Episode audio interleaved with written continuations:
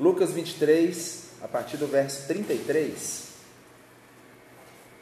A palavra diz o seguinte: E quando chegaram ao lugar chamado Caveira,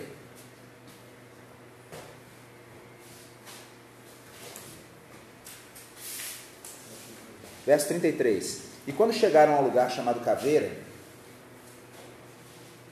ali o crucificaram e aos malfeitores, um à direita e outro à esquerda. E dizia Jesus: Pai, perdoa-lhes, porque não sabem o que fazem. E repartindo seus vestidos, lançaram sortes. E o povo estava olhando. E também os príncipes zombavam dele, dizendo: Aos outros salvou, salve-se a si mesmo. Se este é o Cristo, o escolhido de Deus. E também os soldados escarneciam dele, chegando-se a ele e apresentando-lhe vinagre, e dizendo: Se tu és o rei dos judeus, salva-te a ti mesmo. E também por cima dele estava um título escrito em letras gregas, romanas e hebraica: Este é o rei dos judeus. Só, somente até aí. Convite para nós é o mesmo convite feito no verso 35 desse versículo, desse capítulo, que diz assim: E o povo estava olhando. Convite para nós nesse momento é não somente olharmos, mas também estarmos pregados na cruz ao lado de Jesus, naquele momento, como um dos ladrões, e que pela misericórdia e pela graça de Deus, que nós estejamos na cruz como o ladrão que fora salvo por Cristo. Então nós vamos pensar em duas perguntas. Mais do que respostas na vida, as nossas perguntas devem nos fazer refletir. Né? A gente vive numa sociedade hoje onde tem muitas perguntas, muitas perguntas, muitas respostas, mas pouca reflexão sobre uma pergunta que é feita. Então nós precisamos fazer as perguntas certas. Então o que nós vamos olhar para esse texto hoje, eu quero te convidar a ter isso em mente durante essa breve reflexão, é o que o ladrão aprendeu enquanto estava ali ao lado de Cristo. Enquanto ele estava ali, foi um breve tempo, foi um breve período, pregado na cruz, sentindo as mesmas dores físicas, nos cravos nas mãos e nos pés, a falta de ar, aquela situação de morte certa, esperando a morte chegar. O que ele aprendeu? E também o que ele nos ensinou. O que ele nos ensinou com a postura dele. Nós temos muito a aprender com isso. Então eu quero que você escute esse sermão com esse pensamento. Primeira coisa, o que ele aprendeu enquanto ele estava ali? Jesus foi a vítima mais peculiar que já existiu. O que, que seria isso? Não teve ninguém igual a ele. Não houve ninguém como Jesus durante toda a história da humanidade que sofreu como ele sofreu. Nós sabemos como as pessoas reagem diante do, do, sofrimento, né? Sabemos como as pessoas agem quando estão sofrendo alguma coisa. E Cristo não reclamou das acusações e da violência que sofreu. Isaías, no capítulo 53, verso 7, quem quiser abrir lá, Isaías 53, verso 7.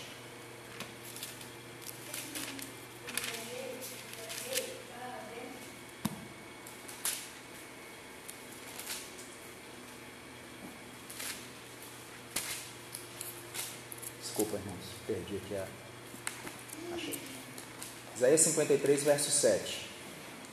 E ele foi oprimido, mas não abriu a sua boca. Como um cordeiro foi levado ao matador, e como ovelha muda perante os seus tosqueadores, ele não abriu a sua boca. Por muito menos, por muito menos, diante de qualquer coisa que nos faça sofrer, a gente murmura, né? a gente reclama, a gente pragueja até contra os nossos agressores, amaldiçoamos, xingamos. Às vezes uma topada com o dedinho mindinho numa quina nos faz soltar um palavrão. Às vezes uma pequena agressão nós costumamos revidar, talvez até com uma agressão mais forte ainda. E tudo isso a gente sofre nesse mundo não sendo inocentes. Jesus era inocente em tudo, né? Então o ladrão estava ali pregado na cruz, sofrendo. Se nós formos olhar para o sofrimento físico, na carne, no corpo, o sofrimento era bem semelhante. Ele estava pregado numa cruz também, estava sangrando, enfraquecido, havia dor. Então ele olhava para Cristo, esse homem está sofrendo mesmo que eu. Nesse momento a minha vontade é esganar os soldados que fizeram esse mal comigo. Se eu tivesse uma arma nas mãos, eu tentaria matá-los, se eu pudesse. Mas ele está ali sofrendo mesmo e calado, como uma ovelha muda, uma ovelha silenciosa. Cristo, pelo contrário de nós, ele era inocente, ele fez intercessão pelos transgressores. Isaías 53, 12. Isaías 53, 12, você dá uma olhada aí, diz o seguinte: Pelo que lhe darei a parte de muitos, e com os poderosos repartirá ele o despojo, porquanto derramou a sua alma na morte, e foi contado com os transgressores, mas ele levou sobre si o pecado de muitos, e no finalzinho diz: e pelos transgressores intercede. Jesus ele chega a um ponto de dizer assim: Pai, perdoa-lhes, porque eles não sabem o que estão fazendo, eles não sabem o que fazem. Jesus até pede água para os seus ofensores. Olha que interessante. O perdão, Jesus pede a Deus: perdoa-lhes, porque eles não sabem o que fazem comigo. Mas ao mesmo tempo, Jesus demonstra uma humildade gigantesca quando ele se volta para eles e diz: Eu tenho sede. João, apóstolo João, verso, o, o Evangelho de João, no capítulo 19, verso 28, ele pede água àqueles que lhe faziam mal. Aí deixa eu te fazer uma pergunta. Diante de pequenas ofensas, pequenas ofensas da vida, não precisa alguém me agredir fisicamente, pode ter sido uma palavra, pode ter sido uma atitude, pode ter sido um olhar. Eu não quero mais ver essa pessoa. Já aconteceu isso com alguém ou só comigo? Às vezes eu sofri uma ofensa e no meu coração eu sinto assim: eu não quero nunca mais ver essa pessoa na minha frente. Eu fiquei tão magoado que eu não quero mais vê-la. Quanto mais pedir algo a essa pessoa, pensa nisso. Jesus estava sendo agredido, ele ora pedindo a Deus que perdoe os seus agressores, e ele pede água para os agressores. É, um, é uma demonstração de humildade. Então esse ladrão na cruz vê assim, é uma atitude que eu devia tomar. Eu devia perdoar os meus ofensores. Talvez na vida daquele ladrão, a vida inteira dele foi o seguinte: qualquer um que lhe dava um soco, ele dava dois. Qualquer um que lhe dissesse uma palavra, ele ia lá e matava. Qualquer um que lhe fizesse qualquer tipo de mal, ele ia lá e ofendia de volta, talvez numa intensidade ainda maior. Mas Jesus mostrava para ele na cruz uma postura diferente perdão e humildade. Isso deve ser a marca do cristão. Deve ser a minha marca, deve ser a sua marca. É com isso, além, lógico, da pregação do Evangelho, mas a nossa postura diante do mundo deve ser uma postura perdoadora, uma, uma postura humilde, uma postura que não demonstra orgulho, orgulho diante de alguém que possa ter te feito algum mal. Nós precisamos perdoar, queridos. Precisamos ter humildade, precisamos quebrar o nosso orgulho e vencer essa esse mover da carne, né? que é da carnalidade nossa mesmo. A falta de perdão, a arrogância, o orgulho vem da nossa carne, mas o perdão e a humildade vem do Espírito de Deus. Amém? A segunda coisa que ele aprendeu: devoção e dependência. Jesus nunca ficou longe do Pai, queridos. Jesus nunca foi privado da presença de Deus. Jesus ele vivia desde a eternidade passada com Deus. A Bíblia diz que no princípio era o Verbo, e o Verbo estava com Deus e o Verbo era Deus. O apóstolo João se dirige, fala da pessoa de Cristo naquele momento. Então ele sempre viveu tendo a presença, ele sempre viveu tendo Deus como seu principal relacionamento o Pai e o Filho se relacionando e o Espírito ali, essa trindade maravilhosa, esse relacionamento eterno que não precisa de mais nada. Ele é um relacionamento eterno e perfeito. Então Jesus nunca ficou longe, ele nunca se, se viu privado da presença de Deus. Aí eu quero te levar a refletir sobre algo. Se até as alegrias, por algum momento, por conta dos nossos pecados, por causa da nossa natureza frágil, pecaminosa, podem ser um pretexto para que a gente se desespere sem a presença de Deus, quanto mais o sofrimento, trocando em miúdos, se até as alegrias da vida, por exemplo, quando eu recebo um bom salário, recebo um prêmio muito legal, ganho um presente, ganho coisas que me deixam felizes, podem me fazer por algum momento esquecer do Senhor, quanto mais um momento de sofrimento. Quanto mais um momento de angústia pode me fazer murmurar contra Deus. Tem em Provérbios 30, se eu não me engano, é o Provérbios 30, a oração de Agur. É um, ele diz o seguinte: Pai, Senhor, eu não te peço nem a riqueza, nem a pobreza. Eu te peço o pão de cada dia. E ele diz o porquê disso. Porque se o Senhor me der riqueza, pode ser que eu me esqueça do Senhor. Me esqueça de depender de Ti. Mas também, se o Senhor me der a pobreza, pode ser que eu murmure contra Ti e em algum momento eu pergunte: quem é Deus? Não existe Deus. Então ele pede: dá-me o pão de cada dia. Por quê? É dependência. É devoção. Jesus, ele clama ao Pai em meio à sua dor. Mateus 27, 46. E perto da hora nona, exclamou Jesus em alta voz, dizendo: Eli, Eli, lama sabachthani. Isso é, Deus meu, Deus meu, por que me desamparaste? Você já se viu na, na sua vida em algum momento de tamanho desespero pela presença de Deus? Você se viu assim numa situação falou assim: eu preciso da presença, eu preciso do Espírito dele na minha vida. É isso que esse homem entende. Quando ele vê Cristo ali, ele não pede ajuda aos discípulos, ele não pede perdão para o governador, ele não pede clemência aos soldados, ele não pede misericórdia a ninguém. Ele levanta sua voz aos céus e grita: Deus meu, Deus meu, por que me desamparaste? A confiança, a sua devoção, a sua dependência só importava, a única coisa que importava era Deus ali naquele momento para Cristo. É uma grande lição que esse homem aprende. Quando ele olha para Jesus, aquele homem podia pensar em vários. Quantas pessoas da minha gangue podiam estar aqui para me ajudar, do meu bando de ladrões? E ninguém está aqui agora. Ele podia clamar para o chefe dos ladrões, para o restante do bando, do grupo de ladrões dele. Mas ele olha para Jesus, ele lembra, esse cara tinha muitos seguidores. Tinha uns 70 discípulos, até mais pessoas. Cadê essa multidão que não vem ajudar ele? Por que, que ele não grita para o povo ajudar? Talvez se ele gritar, o povo vem e ajuda. Uma, uma turba de pessoas fazem uma rebelião contra o governo e vão ajudá-lo. Não, Jesus mudo, calado, ele levanta sua voz ao céu. Isso é uma lição para nós, queridos. Diante de todas as possibilidades de ajuda que você tem na vida, qual é a sua primeira busca?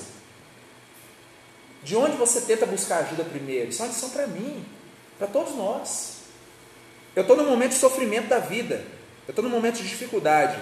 Primeira coisa que eu vou fazer, ah, eu vou pedir ajuda para fulano. Ah, eu vou num banco pegar um empréstimo. Não, primeira coisa, Deus, o seu Pai, o seu Senhor. Jesus estava na cruz num sofrimento que nenhum de nós até hoje viveu e talvez nós nunca viveremos esse sofrimento que ele viveu. É de certo que aqueles que estão fora de Cristo, que estão fora da vida com Deus, chegará um grande dia que eles estarão diante do Senhor, e Ele dirá para eles: Apartai-vos de mim, que eu nunca vos conheci. E aí eles irão para um sofrimento eterno, aí eles vão provar da ira de Deus, mas a igreja, o único sofrimento que a igreja tinha que sofrer, Jesus sofreu no lugar dela. Então a única coisa que nós temos nesse mundo a recorrer é ao sangue de Cristo, é a Ele mesmo. Então, no momento de sofrimento, o que nós precisamos aprender? Devoção e dependência de Deus. Devoção e dependência de Deus. Eu, eu tenho minha vida, o que é ser devoto? Eu tenho minha vida rendida a isso. Como torcedores do Atlético e do Cruzeiro, às vezes. Torcedor do Galo, louco porque o Galo Agora está feliz que o Cruzeiro foi para a Série B. E o torcedor do Cruzeiro desesperado que agora foi para a Série B, mas o Galo também já foi para a Série B, isso é normal. Mas tem gente que é devota de tal maneira que eles se agridem. Isso é devoção. Qual que é a devoção do cristão? A Deus, eu vou recorrer ao meu Senhor. A Bíblia diz: por acaso meus braços estão encolhidos para que eu não possa te alcançar, filho meu? Os meus ouvidos estão tampados para que eu não possa te ouvir? Será que se você Será que, eu não tô te... Será que você acha que eu não vou ouvir o seu clamor? Essa é uma pergunta de Deus para nós. No momento do seu sofrimento, filho, você acha que eu não vou te escutar? Ah, o gerente do banco não quer me atender. Filho, você me tem do seu lado. Essa é a palavra de Deus para nós. Amém? O que o ladrão da cruz nos ensinou enquanto estava ali do lado de Cristo? Essa é a segunda pergunta. É muito importante, queridos, que quando nós nos depararmos com o ensino, com o aprendizado, nós precisamos tomar uma atitude. Nós precisamos dar uma resposta à palavra de Deus quando ela vem a nós. E não é uma resposta em palavras, mas é uma, uma resposta em mudança de pensamento, mudança de mente, transformação de vida. Isso precisa acontecer em nós. Lucas, no capítulo 23, verso 40, diz o seguinte: Respondendo, porém, o outro repreendia-o, dizendo: Tu nem ainda temes a Deus, estando na mesma condenação?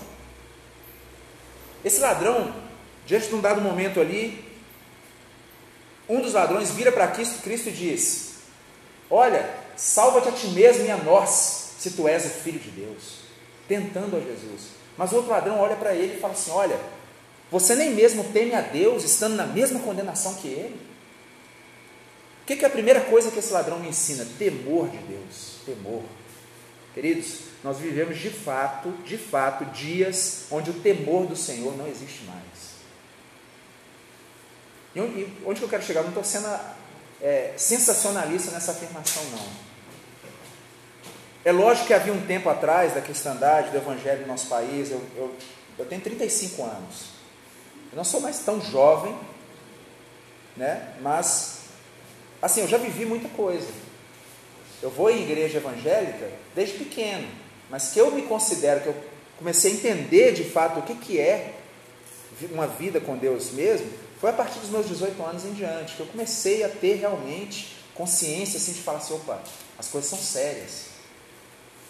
E eu fico imaginando que algumas coisas, é lógico que existe um legalismo gigantesco, é, certos tipos de roupa, que pode ou que não pode usar, o que pode fazer, o que não pode fazer, o que pode assistir, o que não pode. Existe uma certa discordância de várias coisas, mas havia um temor maior dentro de um horário de culto, um momento de culto, um momento onde era lida uma palavra de Deus, um momento de, das coisas de Deus, até mesmo no mundo à nossa volta, na sociedade em que vivemos, havia um certo temor a mais. Havia uma, ainda que fosse velado, um, um respeito velado, algumas coisas não aconteciam.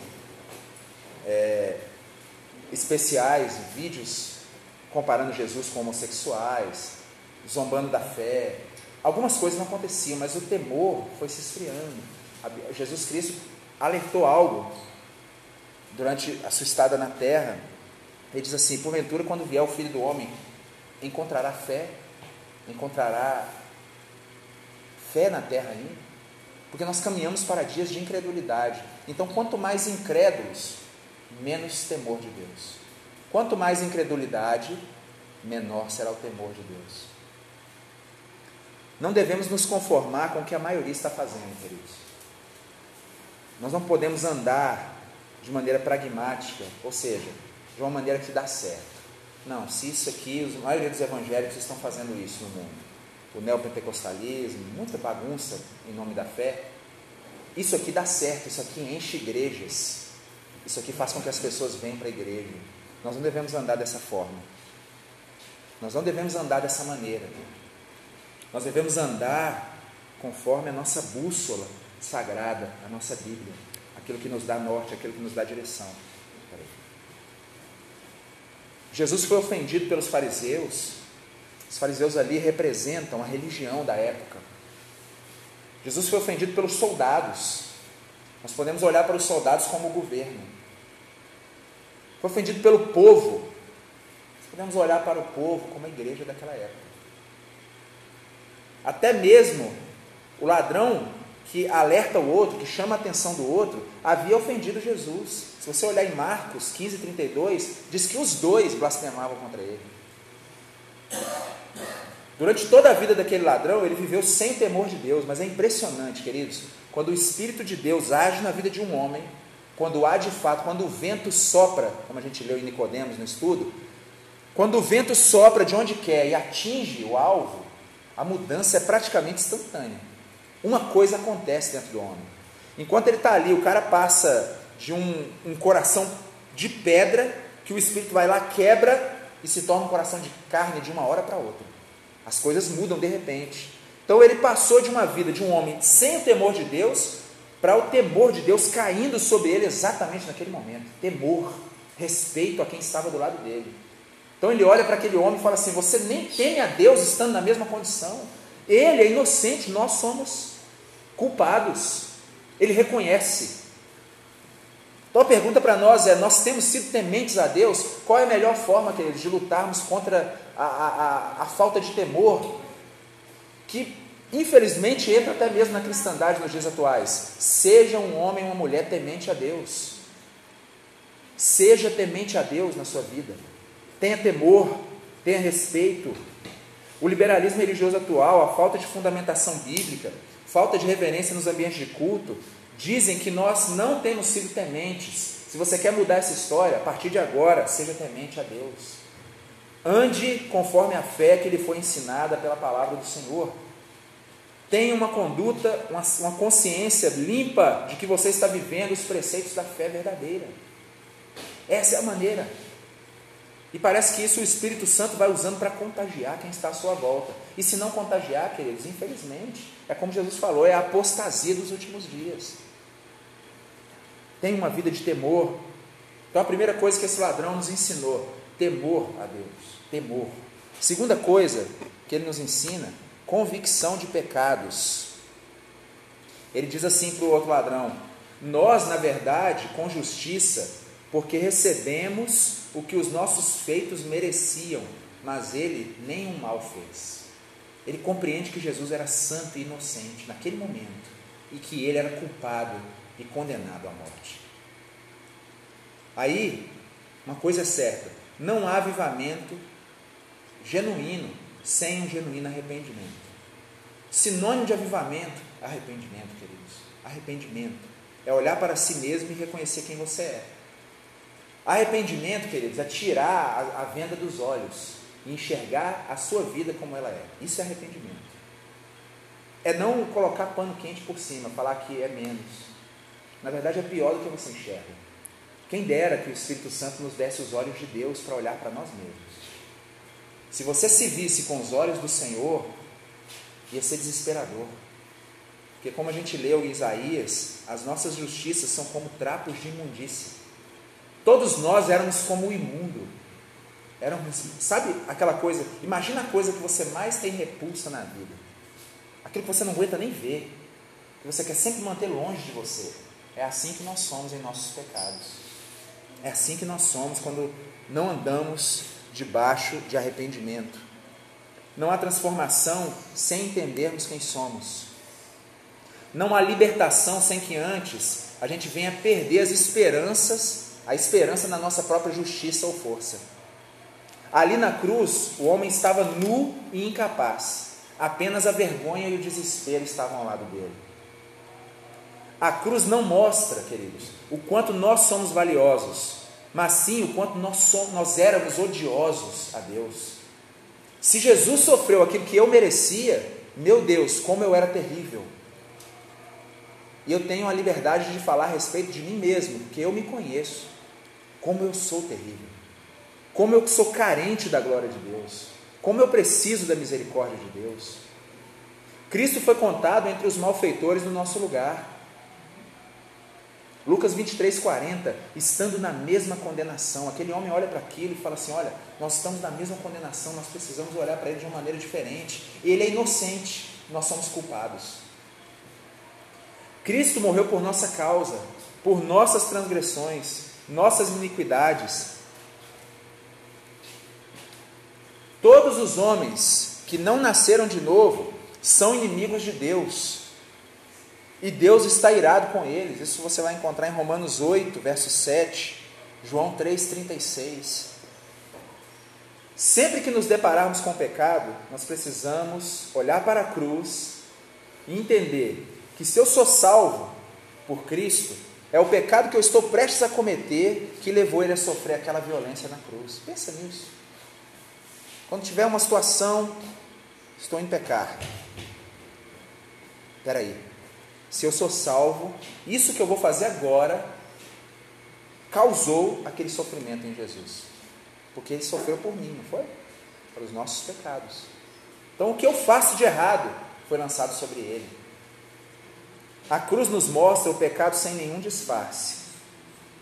Quando defendemos os nossos pecados, a gente tenta justificar pecados, que infelizmente, queridos, todos nós, você pode esquadrinhar lá no fundo do seu coração, há alguns pecados de estimação. Geralmente o pecado de estimação que nós temos é aquele que quando alguém toca naquele assunto, a gente fica irado. A gente não gosta de falar sobre aquilo. Esquadrinha lá o fundinho da sua alma se tem um tema que se alguém for te disciplinar sobre aquilo, for te corrigir sobre aquilo, você sente uma angústia no seu coração, você não gosta nem de tocar naquele tema, entenda, muito provavelmente esse é o seu pecado de estimação. Algumas pessoas é o dinheiro, algumas pessoas é sexualidade, algumas pessoas é fofoca, algumas pessoas é, é murmuração. Então há pecados de estimação, nós precisamos soltar eles da corrente deixá-los ir embora. Na cruz, o pecado nos mostra sua face mais horrível. Nunca defenda seus pecados. Nunca defenda um pecado. Terceira coisa que esse homem nos ensina é que nós devemos confiar em Deus e olhar mais para a eternidade. Lucas 23, 42, ele olha para Jesus e diz: Senhor, lembra-te de mim quando entrares no teu reino. Ele clamou humildemente: Lembra-te de mim. Essa pergunta já foi feita. Nós temos clamado a Deus ou temos tentado resolver as coisas de outra maneira? Nós temos orado ao Senhor. Enquanto o outro ladrão blasfemava contra Cristo, dizendo: Salva-te a ti mesmo e a nós. Esse ladrão olha para a eternidade. Ele olha para, a eternidade. Ele esquece aquele momento que ele está vivendo. Pensa comigo. Uma pessoa em sofrimento, ela vai pedir a Deus que a livre do sofrimento agora. Porque sentir dor, queridos, é muito ruim. Não é bom. Sofrer alguma dor é muito ruim. A gente tem analgésicos porque a gente acha muito ruim a dor. A dor, ela mostra um problema muitas vezes. A gente toma um analgésico, a gente quer se livrar da dor. O analgésico ele não resolve o problema. Ele acaba com a dor. Então aquele homem no momento de dor, ele não olha para a dor. A dor para de importar para ele, porque ele viu algo que ele não estava mais vendo. Ele, não, ele, nunca tinha enxergado as coisas da maneira que ele passou a olhar naquele momento. Então o que, que ele pede a Deus? Ele não fala para Jesus assim, Senhor, lembra-te de mim, tira-me dessa cruz. Não. Ele fala, Senhor, lembra-te de mim quando tu entrares no teu reino. Ou seja, Senhor, me leva para morar contigo, me leva para viver para sempre contigo. Eu quero a eternidade. Não importa mais essa cruz aqui. Não importa se eu morrer hoje. O que eu tenho para te dizer, Jesus, é: lembra-te de mim quando entrares no teu reino. Enquanto o outro ladrão blasfemava, ele fez isso. Ele confiou em Cristo de tal modo que a morte deixou de causar desespero nele.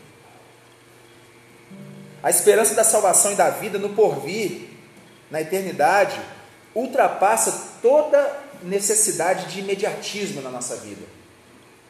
Quando você tem, imagina comigo, queridos, quando você tem uma viagem maravilhosa que você vai fazer, você vai fazer uma viagem nas suas férias, suas férias são no mês que vem. Faltam três dias para o mês que vem. Três dias? É 29 dias de fevereiro, né? Então hoje é dia 26. Então, 26, 27, 28, 29. Faltam quatro dias para o dia 1 de fevereiro. Vamos supor que você vai fazer uma viagem maravilhosa. Você vai para Dubai. Você vai passar um mês em Dubai, tudo pago, hotel seis estrelas. Não é maravilhoso? Então, se amanhã você tiver que trabalhar 12 horas, você vai trabalhar feliz? Ou não? Você vai viajar quinta-feira para Dubai. Aí o seu chefe vira para você, faz mais duas horinhas extra, me ajuda aí. Você vai fazer feliz, não vai? Aquele sofrimento não importa. A minha viagem está marcada. Aí era sua folga na terça. Ele fala com você: eu preciso que você venha trabalhar na sua folga. Tem jeito? Tem. Minhas férias é quinta-feira. O que me importa é a viagem. Há algo mais importante. Então, o que eu estou sofrendo agora é menos problemático para mim. Pensa comigo, todo cristão devia enfrentar os problemas da vida com um sorriso no rosto. Não é hipocrisia, queridos, não é hipocrisia. É porque ele sabe o que espera por ele. Não é? Pensa comigo. Esse ladrão pregado na cruz, ele olha para a eternidade e fala: Lembra-te de mim quando entrares no teu reino. A cruz já não era um problema mais. Pregado na cruz, não tem problema não. Eu fico aqui, ó, morro aqui, mas morro com Cristo. Não é? Aí vem uma pergunta forte. Eu sou feliz com a eternidade que me espera? Ela me traz alegria pensar na eternidade? A vida eterna com Deus. Talvez eu vou viver até os 100 anos? Assim espero, gostaria. Mas a minha vida aí falta então, se eu viver até os 100, falta 65 anos de vida para mim. Eu vou viver minha vida desesperado, sofrendo em angústias, sendo que o que me aguarda é a eternidade com Deus? Eu devia viver feliz, radiante.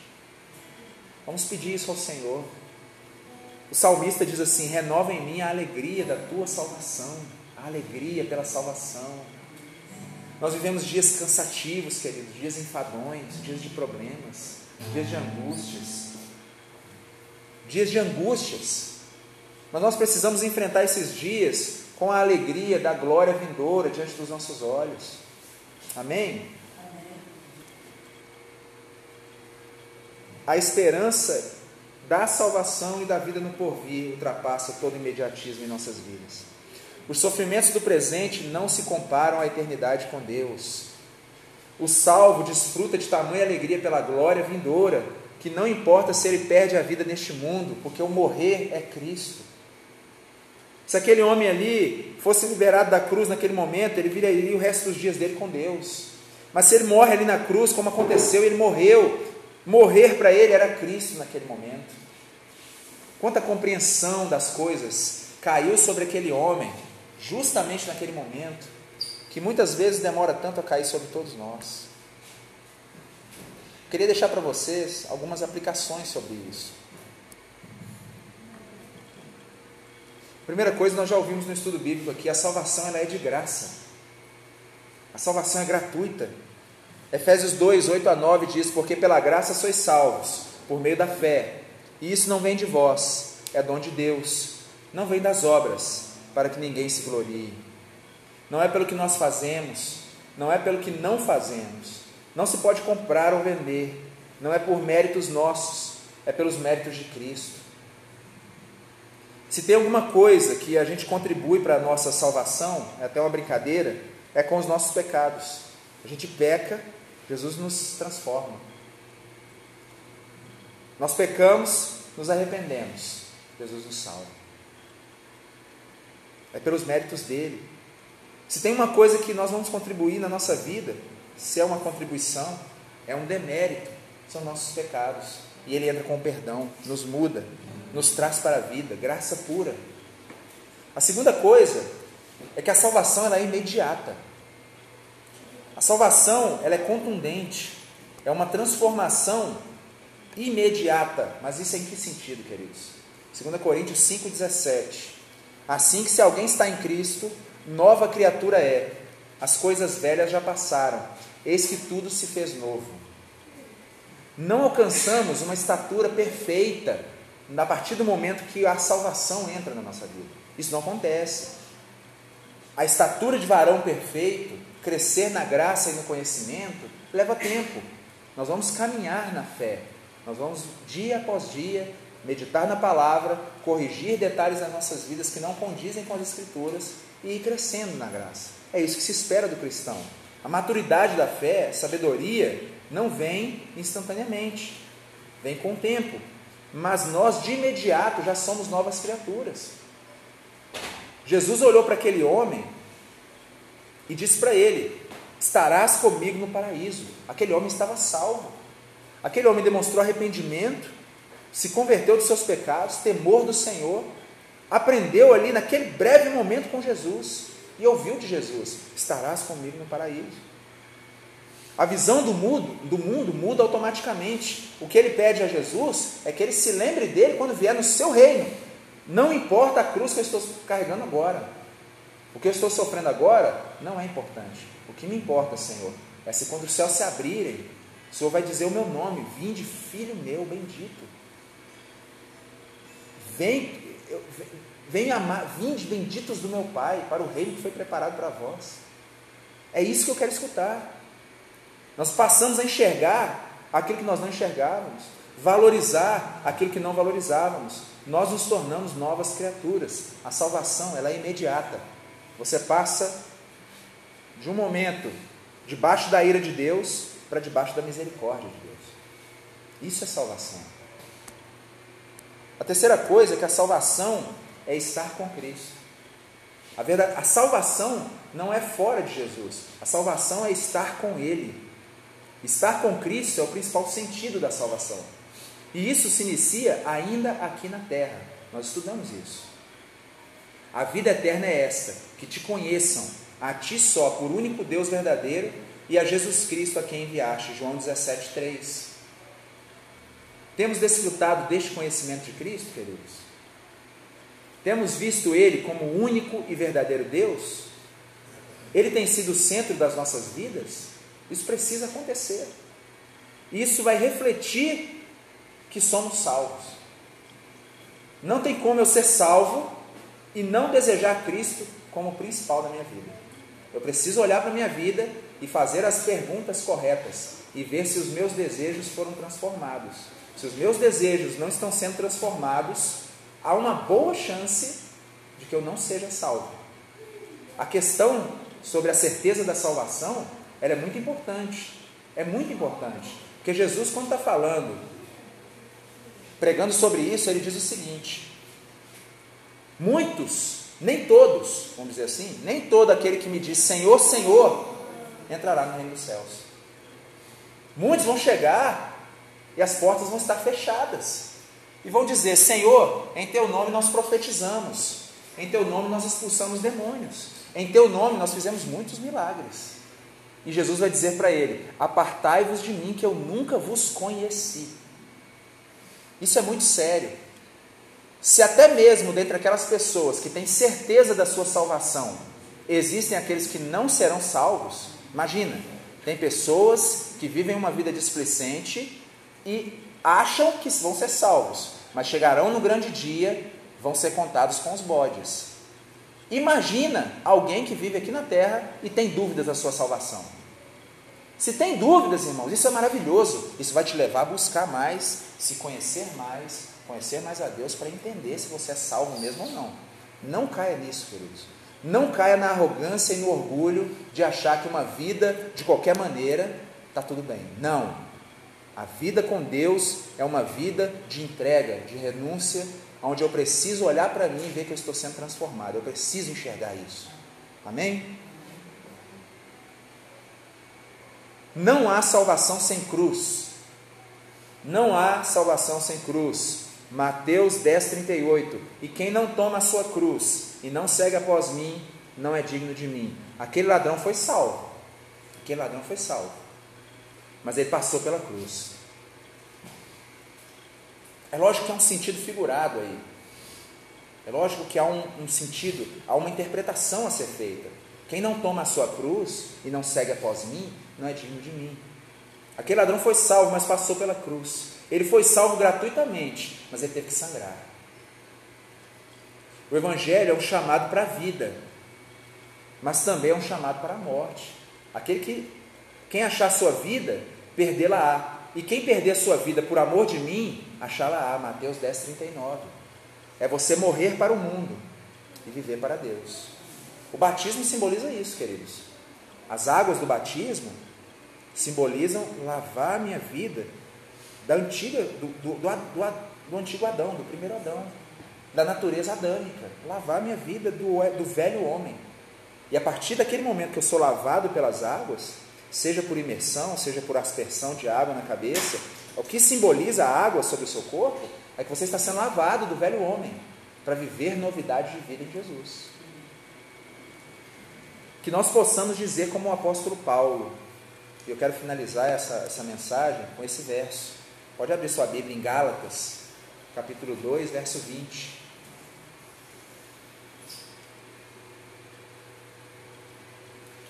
Nós possamos dizer como o apóstolo Paulo: Gálatas 2:20 diz o seguinte: Já estou crucificado com Cristo, e vivo não mais eu, mas Cristo vive em mim. E a vida que agora eu vivo na carne, eu vivo ela pela vida do filho, pela fé no filho de Deus, o qual me amou e se entregou a si mesmo por mim. Eu vou ler novamente. Localiza aí na sua Bíblia, Gálatas, capítulo 2, verso 20. Gálatas, se eu não me engano, está antes de Efésios, né? É antes de Efésios. Abre aí sua Bíblia aí. Gálatas, capítulo 2, verso 20. Depois de João, depois de Atos dos Apóstolos, logo após Atos, vem Romanos, 1 Coríntios, depois de 2 Coríntios vem Gálatas. Achou aí? Gálatas 2:20. Então acompanha a leitura aí comigo. Verso 20. Já estou crucificado com Cristo, e vivo não mais eu, mas Cristo vive em mim. E a vida que agora vivo na carne, vivo-a na fé do Filho de Deus, o qual me amou e se entregou a si mesmo por mim. Já estou crucificado Queria que você ficasse de pé no seu lugar. Queria orar pela sua vida, orar pelas nossas vidas. Amém? Senhor, nós elevamos a nossa voz, ó Deus, e os nossos corações a Ti nesse momento, em agradecimento, ó Pai, pelo Teu sacrifício na cruz. Obrigado, Pai, pela cruz, obrigado por ter sido levantado naquele madeiro, porque nós podemos, assim como o povo no deserto, que olhava para a serpente de bronze e era curado das suas chagas, do veneno que os corroía, nós podemos olhar para a tua cruz, assim como o ladrão que olhou para o Senhor e foi transformado naquele dia, e crer na salvação que vem de ti, mediante o sacrifício que o Senhor fez por nós na cruz. Nós queremos orar nesse momento, ó Pai, com gratidão no nosso coração e temor no nosso coração, porque pela graça o Senhor se entregou por nós mas nós queremos, ó Deus, e precisamos ver nas nossas vidas transformação suficiente que condiga com aquilo que o Senhor fez na cruz por nós. Nós precisamos olhar para trás, ver os nossos passos e perceber que estamos num caminho para a santidade, perceber que estamos na corrida da fé e vamos chegar no destino preparado por Ti para nós, desde a eternidade. Cubra-nos, Deus, com teu sangue e que o teu espírito venha sempre nos guiar, venha sempre nos alertar quando a nossa postura, quando os nossos desejos não estiverem de acordo com aquilo que o Senhor fez por nós na cruz do Calvário. Nós louvamos o teu nome e pedimos a ti que a tua bênção esteja sobre todos nós. Com grande glória, nós queremos olhar para ti no grande dia, olhar nos teus olhos e ouvir o Senhor dizer para nós: Vinde benditos do meu Pai, para aquilo que está preparado para vocês desde a eternidade. Nós queremos ouvir isso. Em nome de Jesus, Pai, que a tua misericórdia e graça nos acompanhem por toda a eternidade. Amém.